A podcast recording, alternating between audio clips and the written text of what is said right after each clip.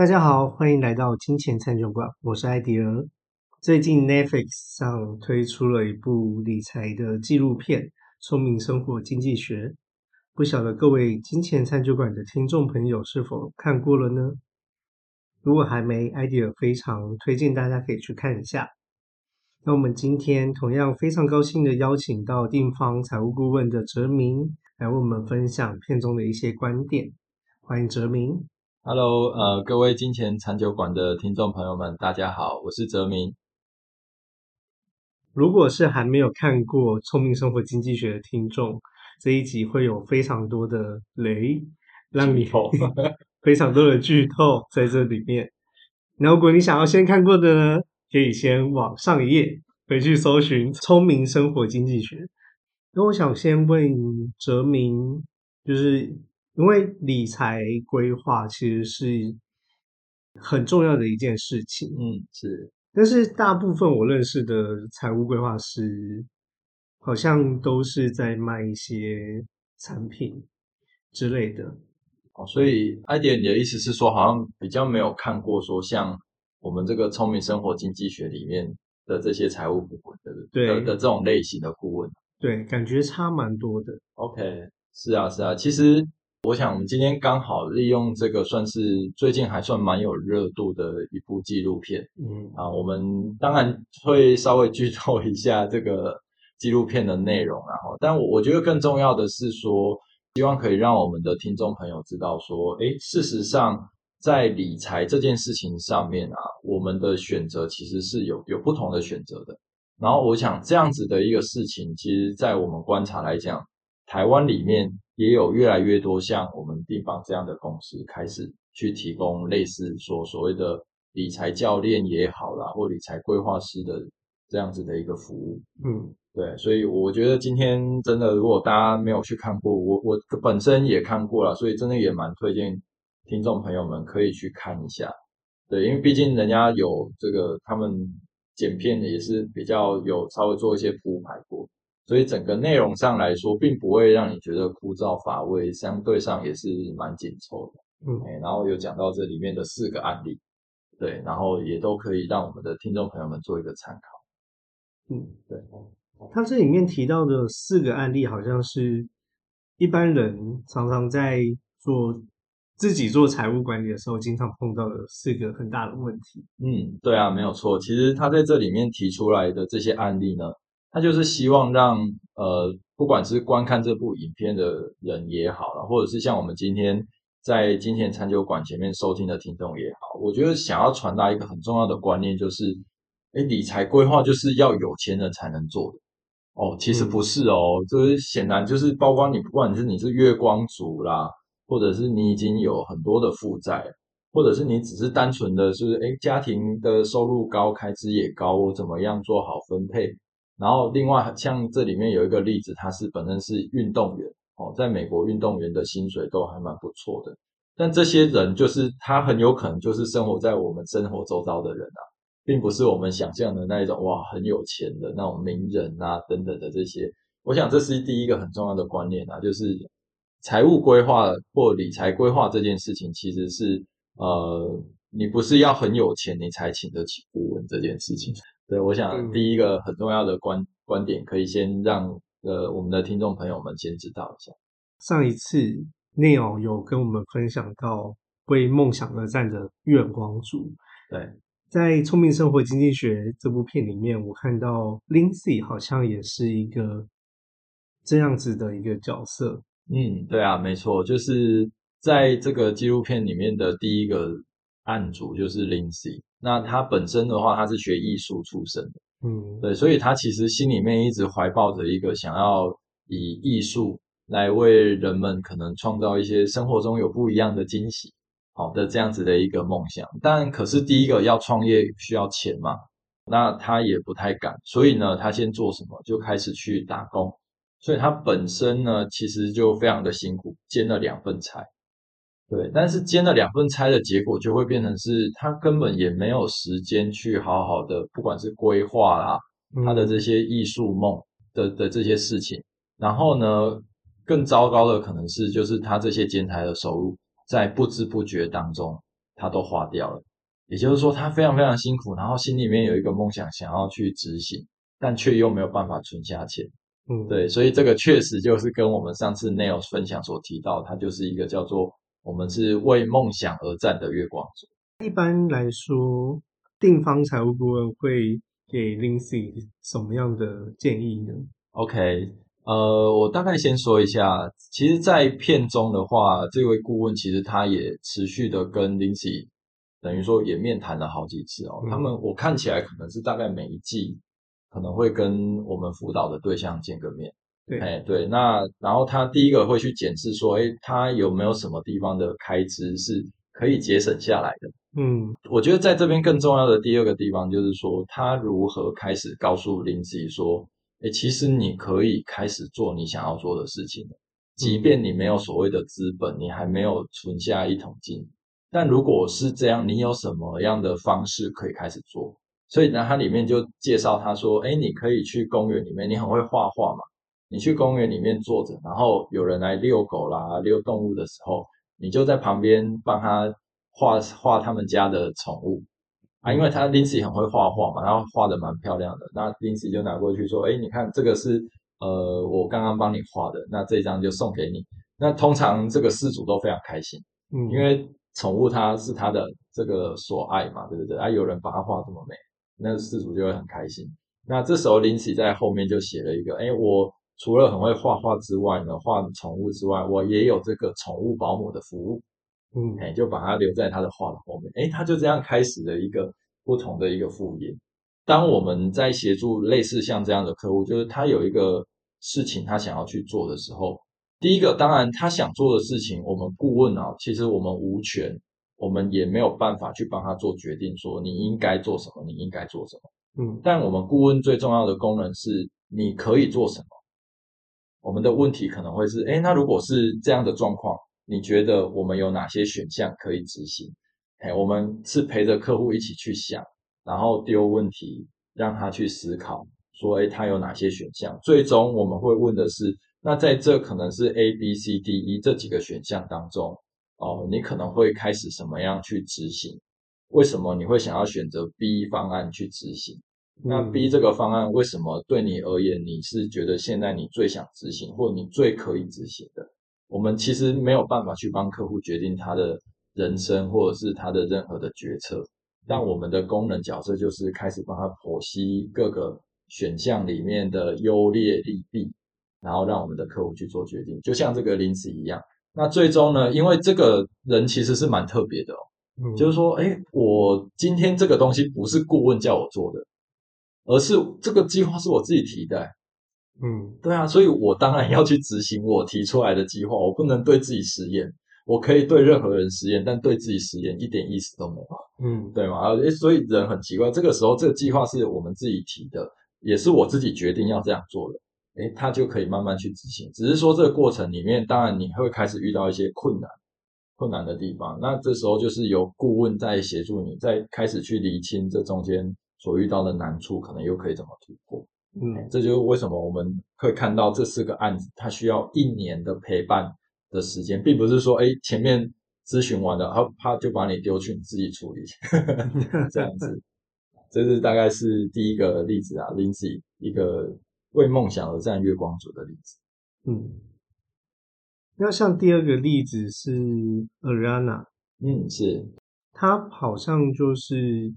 很常看到的一些年轻人陷入卡债啊，呃，但是又希望可以给家人更好的生活，对，是以债养债的那种感觉吧？嗯嗯嗯，没错没错。所以说，在这个 Ariana 的例子里面啊，其实顾问一开始并没有马上跟他说，哎，你要停止花钱，嗯，对你不可以再花了哦。其实我们并不会一开始就这样做，我们还是会先去盘点说，哎，你你过去你之所以会负债累累的原因是什么？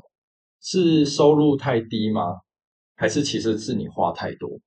哎，我们要先去了解这中间的可能性到底是什么，才从那个比较麻烦的地方去解决。Ariana 的例子就是，哎，这个顾问发现说，其实你的薪水也没有到很低呢。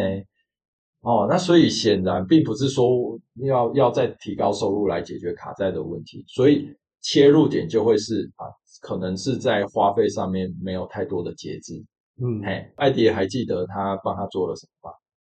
我记得是区分他的花费，嗯，是不是嗯嗯，区分他的花费，把需求跟热爱和想要跟喜欢分开。嗯嗯，对，没有错，他就是有开始让这个 Ariana 知道说，哎，你想想看哦，你买这个东西的时候，你是为了一个小确幸而买的，还是说它是真的你在未来长久的一段时间里面会需要的东西？好，他开始让 Ariana 有植入这样的一个观念。嗯那接着呢，实际上怎么样去执行呢？他告诉 Ariana 说，你的薪水进来的时候，我们就要开始把它分流、分账户管理，避免说，哎，你又不小心把钱给花过头了。所以这个东西其实就跟我们在协助客户做法上其实是非常非常类似的。所以像以我们来说，我们会协助客户做所谓的 A、B、C 账户的分流。OK，什么叫 A、B、C 账户呢？A 账户就是我们会去看说有没有那种我每一个月日常生活开支要花的，那我们有一个预算出来。当薪水一下来的时候呢，比如说我薪水假设五万块，我其中两万块就是这个 A 账户里面日常生活开销，我就把两万块放到那个开销里。所以我的信用卡假设刷卡啦，有的没的都在这一个 A 账户里的话，我就只能把这里的钱花完。嗯，超过的话呢，就是我我不能够再花了，哎，这是第一个，就可以避免我们把钱给花超过预算。然后更重要的是，这个五万块里面，假设在规划里我必须要存下一万五，一拿到薪水，我这一万五就得拨到一个是我为了未来梦想要开始储备的一个账户，避免我不小心把它花用掉。这个我们叫做 C 账户。那所以还有一个 B 账户是什么呢？B 是否一些可能是我年度的重要开支，比方说像现在疫情要解封了嘛，对，对啊，所以大家又要开始出国了。那通常出国，我一年我不会一年十二个月都在出国了哈，一年通常可能出国一次两次，但是一次的旅费我可能必须要在前面几个月慢慢存慢慢存，就类似这样子的一个重要年度开支。嗯，哎，就是会放在 B 账户，那做这样子的账户分流。做这账户分流，除了刚刚讲的避免钱不小心花掉之外，最重要的是，其实这也是利用人的心理啊。哎，人的心理有一个东西叫做心理账户的东西，那我们就真的把它放在，哎，你分账户就告，我就告诉你，这个账户你只能干嘛，这个账户的钱你只能干嘛，那个账户的钱你只能干嘛，哎，他就会很清楚各个钱的目的的时候，就不容易把钱花超过预算。嗯，对，所以所以其实在这个例子里面，最后 Ariana 的卡债从可能累积，我记得印象可能是几万块的美金，然后到最后最后是好像只剩下当然剩五千，对，剩五千，对，就是当然还没有到完全结束，但显然它就有一个非常明显的呃一个减少了，对，嗯就代表说，哎，这一年下来，它的整个支出的控管上面是达到一个非常非常好的效果。再来就是可能比较没那么常见的案例，tease tease 突然获得一大笔钱，对对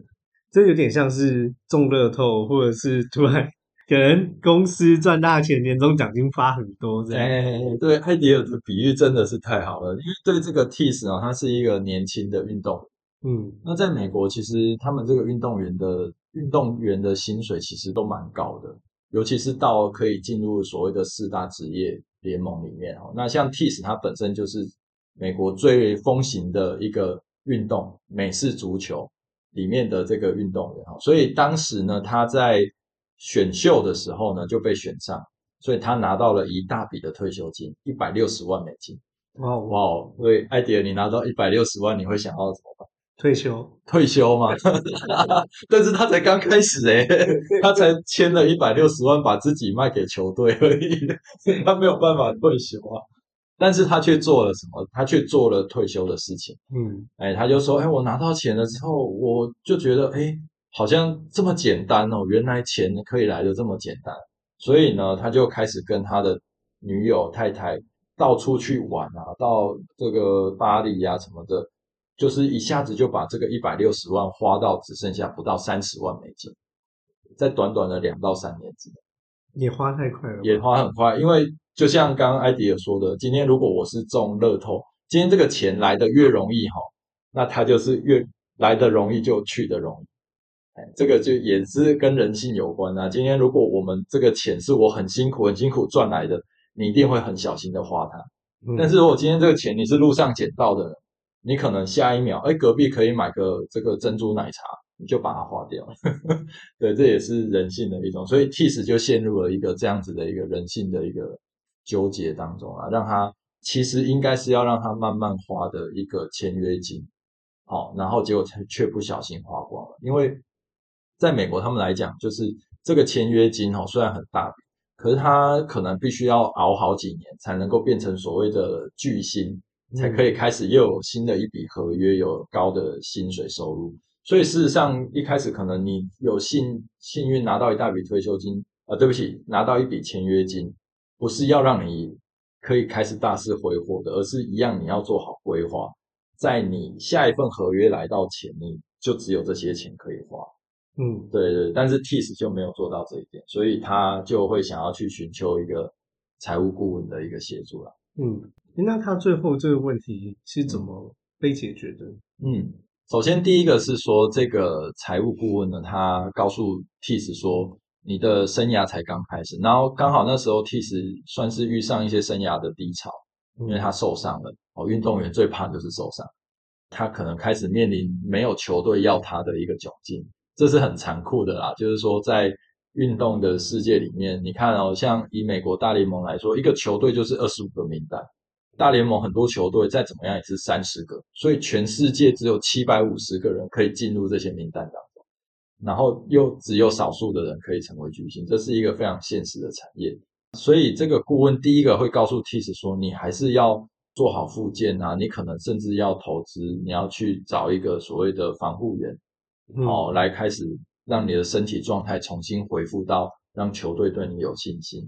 好，然后呢？诶，最终很高兴，就是他这个 Tiss 真的有球队愿意先签他，但是一开始签他也不是签他成为正式球员，而是有点像成为那种边缘角色。当球队又有人要上来，你就会被踢走的那一种。嗯，一开始就是先拿到这样的机会，最终很幸运的是他还是可以进入到球队的最终名单啊。这是第一个，就是说，哎，让 Tiss 可以重新回到他的职业生涯。TIS 的顾问除了建议这件事情之外，其实这里面刚好带到了一个，他在一开始就告诉 TIS 说：“哎，你还有一笔钱，你虽然花掉一大笔，但你还有二十八万美金。这个时候，你这二十八万美金，你可以开始投资些什么东西？”在片里面，他就非常直接了，他就说：“你就是买 S M P 五百的指数 ETF。”然后他就会分析跟你说：“你看啊，你如果现在不买什么，把这个钱拿去投资在。” S M P 五百 E T F 之后，过了几年，你就会得到什么样的 return？那那当然，Tiss 是吓一跳，说哦，什么？原来我之前花掉了这么多钱，所以这个是在这个 case 里面对他来说是比较大的一个震撼的地方啦。嗯，可是真的只需要买就是 S M P 五百这样的投资就好了吗？艾迪尔，你真的是问到一个非常关键的问题。事实上，在我观看这部纪录片的一个过程。第一个，我当然不知道 Tiss 他的这个财务顾问在这过程里面，实际上还有没有做其他的事情，因为我们毕竟只看到片段嘛。其实以我们财务顾问的角度来说，我们不会，即便最后可能是只要投资某个商品就好。我觉得更重要的是，在前面的这些过程里面，我们必须要让我们的客户清楚了解说，为什么最后是选择这样子的一个投资组合。像前几集我们谈到很多啊，举例来说，我们这前面真的要做非常多的事情，包括理解客户想要达成的财务目标有哪些，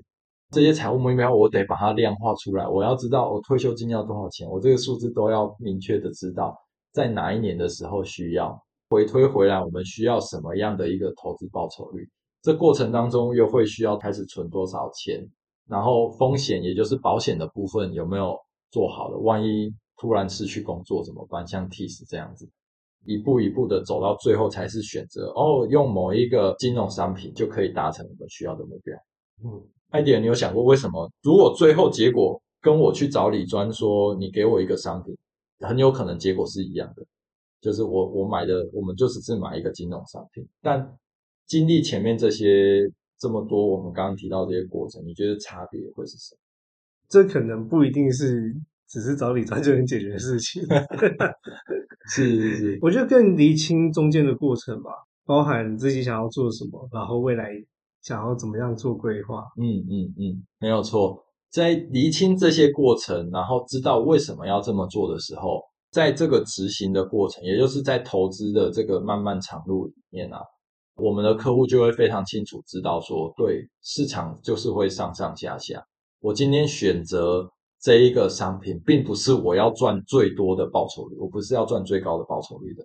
我知道这样子的一个投资组合可以让我很安心、很放心的就去完成我需要的目标。哦，我们就不容易在像现在这样的市况里面哦，市场又在大跌，每天大家都在关心下个月美国联储会还要不要再升息，通膨还会不会再上去，股市还会不会再下跌？我们这些事情我们都不需要特别去关注了。这个时候，在这个状况下，客户就会非常安心的去执行。最后，即便只是同样买一个商品，当然我不知道 TIS 的这个理财教练有没有去做这些事情啊？可能因为篇幅的关系，他没有做到。只是必须要说明说，虽然最终 T 十的理财教练是推荐他买某一个所谓的 ETF，但事实上以我们实际财务顾问的做法，我们前面其实是要做非常非常多，像刚刚这些分析，分析不是分析那个 ETF 哦，是分析我们家庭个人的状状况跟需求，然后才会得到这样子的一个结论。聪明生活经济学里面的最后一个案例。就是那个工程师 John 与心理治疗师 Kim，他们又是一个什么样的情况呢？啊，像以 John 跟 Kim 他们的状况，就是说 John 本身是所以是受雇的，啊，他是一个公司的工程师，结果因为疫情的关系就被 lay off 了，就是直接被裁员，哎，所以他只好在家顾小孩这样。幸好他的太太，也就是这个 Kim。他因为是心理治疗师嘛，所以这些收入都是来自于他自己，比如说，哎，可能是客户推荐啊等等，他去接案这样子的一个收入，那收入上也还蛮不错的。他们的分工就是，John 就完全就是一个家庭主妇啊的一个角色，然后 King 呢，因为他做的越来越好，收入也成一个算是指数型的成长，哎，所以收入是还不错的。以我们前面提到的这四个例子里面啊。John 跟 Kim 他们等于是一个收入不错，然后也可能还有一些储蓄的这样子的一个族群。好，那但是他们现在开始想的就会是哇，小孩要花钱，然后更重要的是退休怎么办？尤其是 Kim 可能有想到提到说，哎，其实他这个要再接更多 case，他可能会累爆这样子 那种感觉，所以他开始他们就开始去思考，我有没有办法在退休生活无余的情况下，然后不要工作的这么累。哎，所以这就是他们的一个这样的一个困扰。在这个 case 里面，他们的理财顾问呢，有给他们一个建议，就是最近会常听到的一个叫财务自由。对，好，财务自由这个词，那在美国他们叫做 FIRE，叫 F I R E，这个意思就是 Financial Independent Retire Early，就是说，哎，我可以财务上独立，然后也可以及早退休。所以，在美国的财务自由叫做 fire，所以他们财务顾问告诉他们说：“哎，你们要达到一个数字叫做 fire 值，这个值呢，就是你现在家庭的生活费乘上二十五倍。譬如说，假设我家庭一年的开支是五十万美金，好了，嗯，那乘以二十五倍就是一千两百五十万美金。就是当我存到一千两百五十万美金的时候，你们就 fire。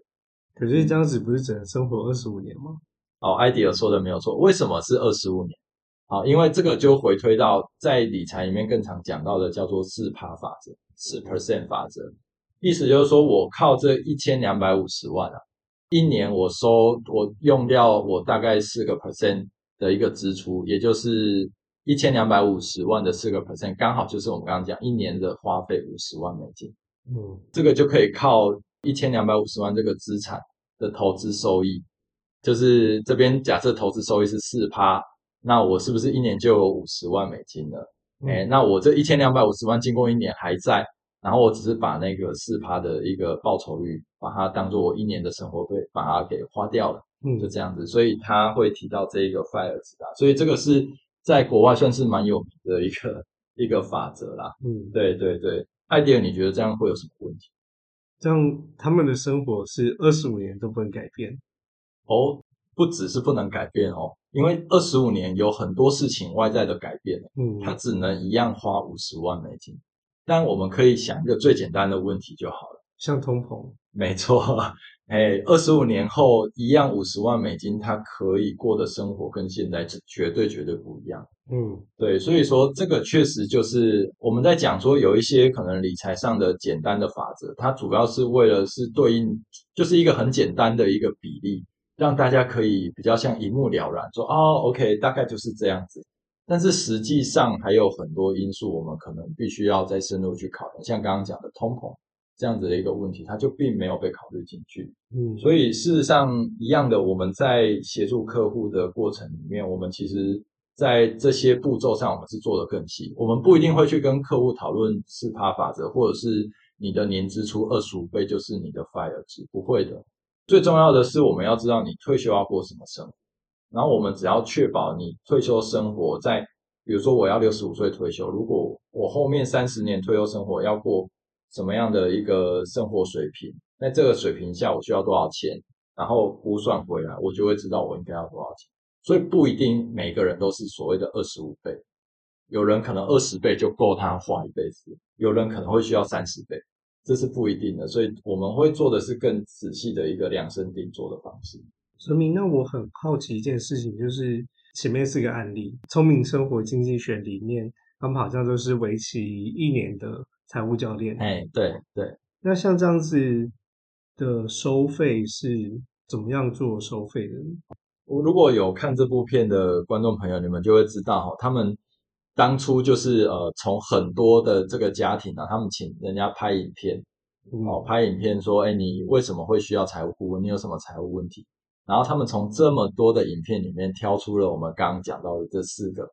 四个案例哈，然后就分别提供给他们为期一年免费哈，免费的一个财务教练的一个服务。不过艾迪的这个问题，我确实也蛮好奇的，包括我自己也是，所以我我有上网去稍微搜寻了一下哈。所以第一个，我先说一下，像这样子一年为期一年的财务顾问服务，在美国呢，我有查到一个人，因为我不，因为事实上这个东西就是每一个财务顾问他可能收费方式是不同的。嗯，对，那我有查到的一个就是美国一个财务顾问师。他一年哦，也是为期十二个月的这样子的一个收费，他是写说他的收费是会落在一千八百美金到三千两百块美金之间，哎，就为期十二个月这样子。所以如果这样换算下来的话，大概就是五万到五万多到十万块吧，或六万块了哈。对，五一一千，因为一千八百块美金已经快要六万块。对，五万多到大概十万块台币这样子的一个水准，对，这是在美国的一个部分哈。那另外，在像这样子的所谓的理财规划或理财教练这种服务呢，在英国跟澳洲，他们其实是相对又更盛行的哦。所以其实不只是美国，好像在英国、澳洲这些呃英语系的国家，其实他们也这服务是其实发展的更早。所以我也去查了一个英国在。英国某一家财务规划顾问服务，他们的服务其实内容就分得更仔更细了。哦，他们内容大概是这样，就是说，第一个他会先协助我们做一个规划，啊，规划可能就是啊，我先了解你的家庭状况，然后最后我就给你一些，不管是你的收支上的建议，或者是投资上的建议。嗯，好，所以光是做出这样一份报告啊，然后跟你讨论，然后做一些协助执行，哦，还没有到协助执行哦，光是做出报告就要多少钱？艾迪要不要猜一下？用英镑好了，这是英国嘛，对不对？英镑哦，哎，哇，现在比英镑差不多，你就抓四十好了，其实是不到了，哎。如果以依照上面的案例来计算的话，大概一千五百英镑左右。OK，你是用美国刚刚那个 case 来来估算嘛？对对，OK，好。我先说一下哈，就是英国这一个光规划这件事情，所以它其实不会用到一年，通常规划真的要做在一个半到两个月之间，其实就结束了。所以，但是光这样子，它的收费是七百五十英镑，哦，所以两万多，接近三万。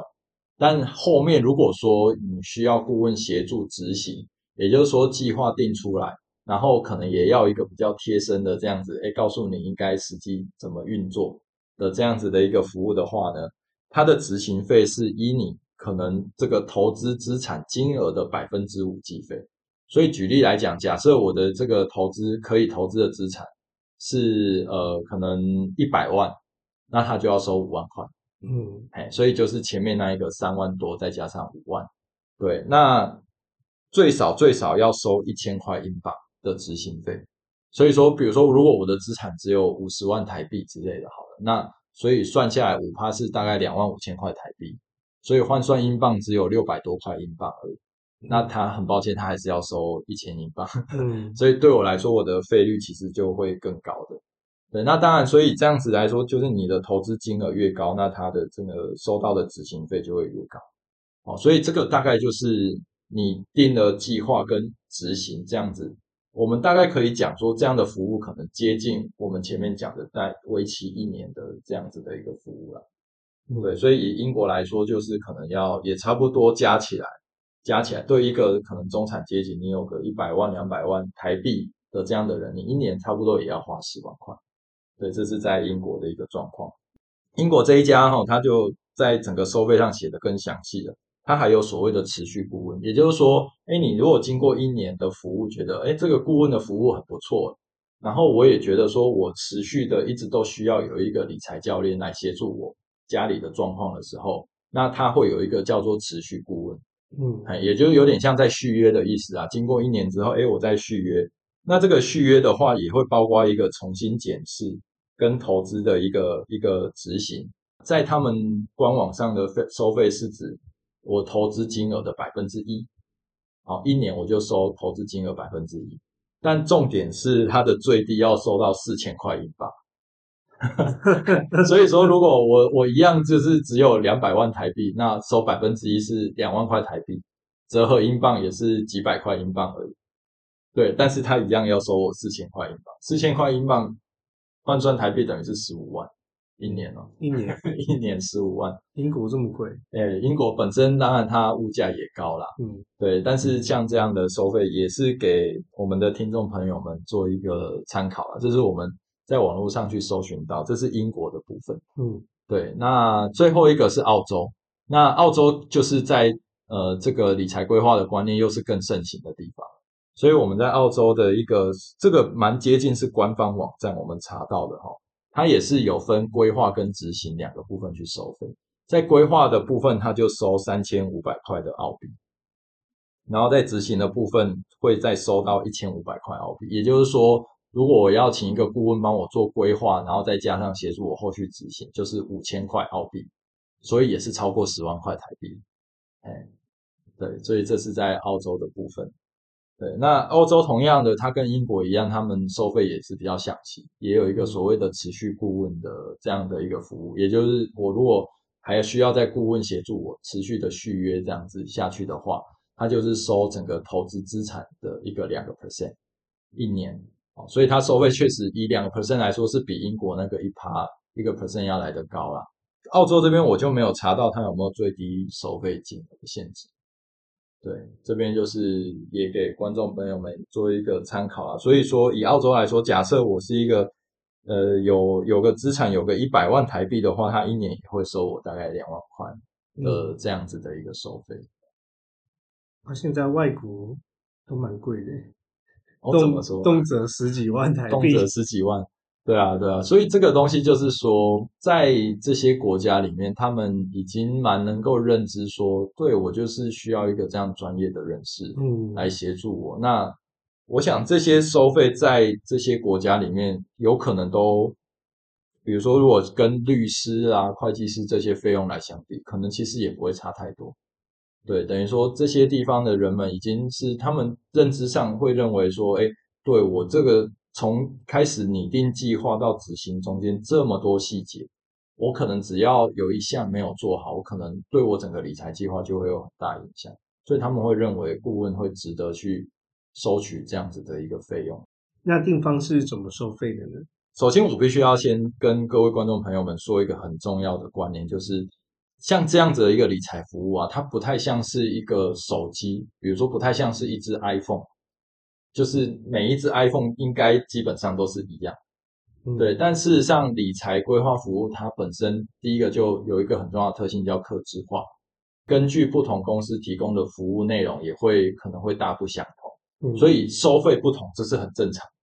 对啊你总不能够要求内容不同却还要一样的收费，那这样也不合理嘛，对不对？对所以第一个，我想就是观众朋友们要先有一个很重要的观念，就是如果我觉得我需要一个财务顾问的协助的话，很重要的是，多数的财务顾问他们会先提供你一次可能是免费的咨询的时间，你可以先了解到底他们是怎么做的，实际上服务内容有哪一些，还有包括他在规划啦、执行，甚至持续顾问的一个收费的内容又是什么，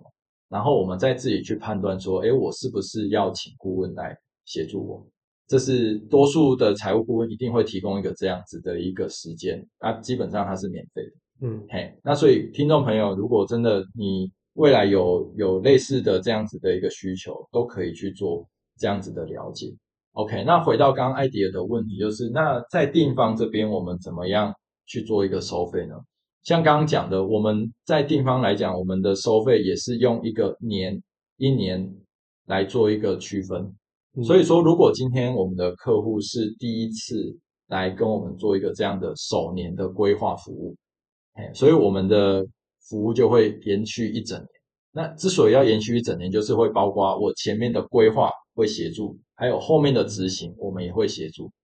所以我们这个一年的收费就很像我们这个聪明生活经济学里面的这四个案例了。对就是包含前面的规划跟后面的为期一年的执行。执行。那而且我们还包括一个快要满一年的时候，很重要的一件事情要做周年检视。嗯我们要看，哎，做的怎么样啊？计划有没有需要调整？我们还会再包含一个最后的周年检视。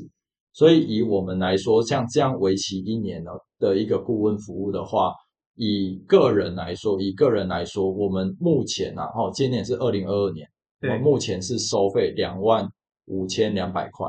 那如果是家庭的话，就会再加一万块，就是家庭就会收费三万五千两百块。嗯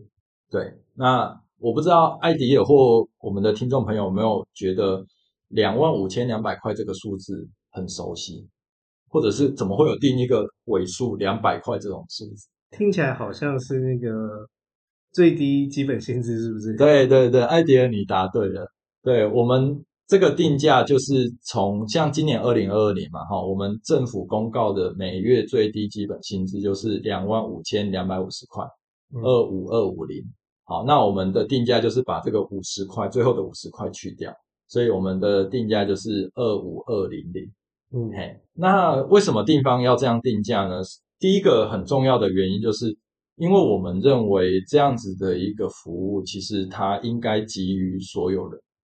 那是如果说你真的觉得这件事情重要，我们是真的非常乐意去协助你的。嗯，那在收费上面的话，即便我们今天真的是一个薪水可能比较低的人，他刚好领的叫做二五二五二五二五零的收入，那他也可以用他大概一个月的薪资，就可以先享有一年的这样子的一个顾问服务，嗯让他真的重新去打造属于他自己的人生投资计划、人生的理财计划。我相信这样的一个帮助会是对他是非常非常大、非常非常巨大的一个帮助。嗯对，那也不希望说在整个价格上定个十万块，因为定个十万块，就算我真的觉得很有帮助，可是我一想到，我靠，这是我四个月的收入，好像会迟疑，对不对？对，就会有非常非常巨大的迟疑。所以我们之所以用这样子的一个数字去定价，是这样子来的。对，那如果是家庭，因为就比较相对是复杂，好，所以你单身的话是收二五二零零，哦，但家庭的话虽然两份薪水，但不是乘以二，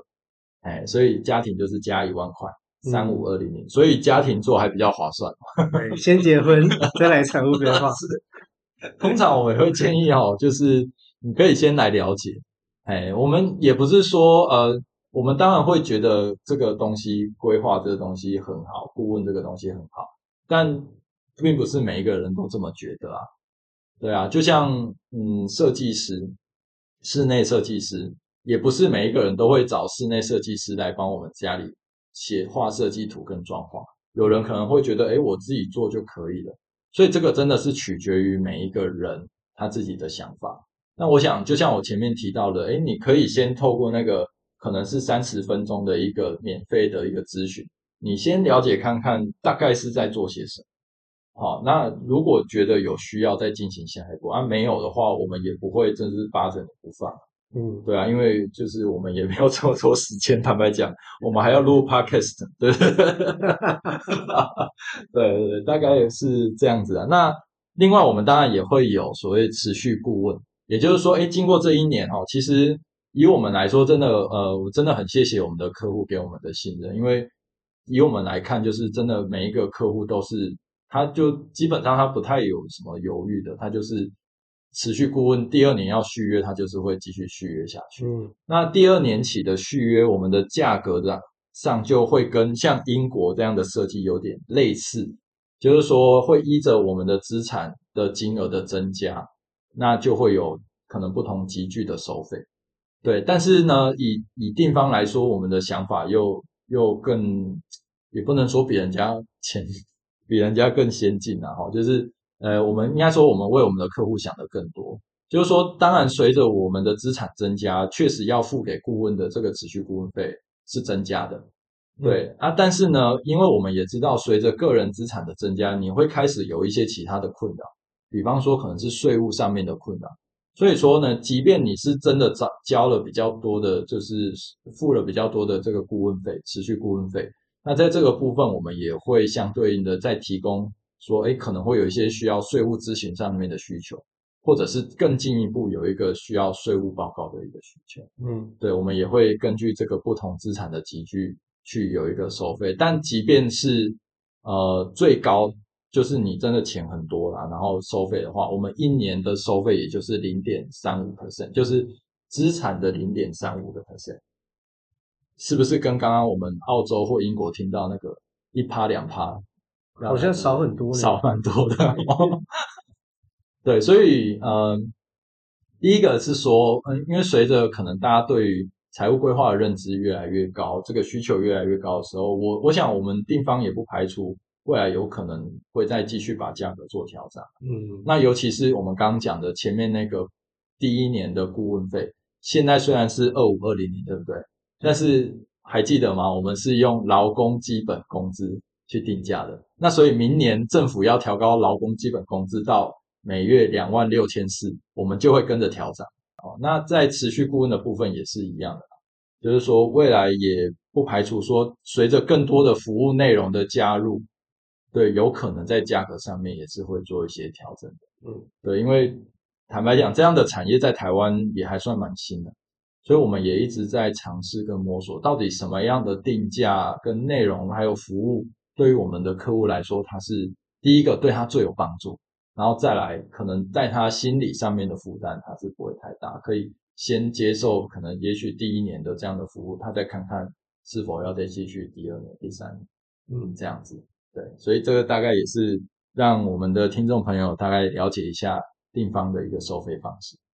感谢哲明今天的分享。那如果你还没有找到你生命中的财务顾问，来欢迎寻找定方。如果有任何跟财务顾问相关的问题，也欢迎在下方留言发问。你们的支持是我们继续努力录制的动力。感谢大家收听，我们就下次见喽，拜拜拜拜。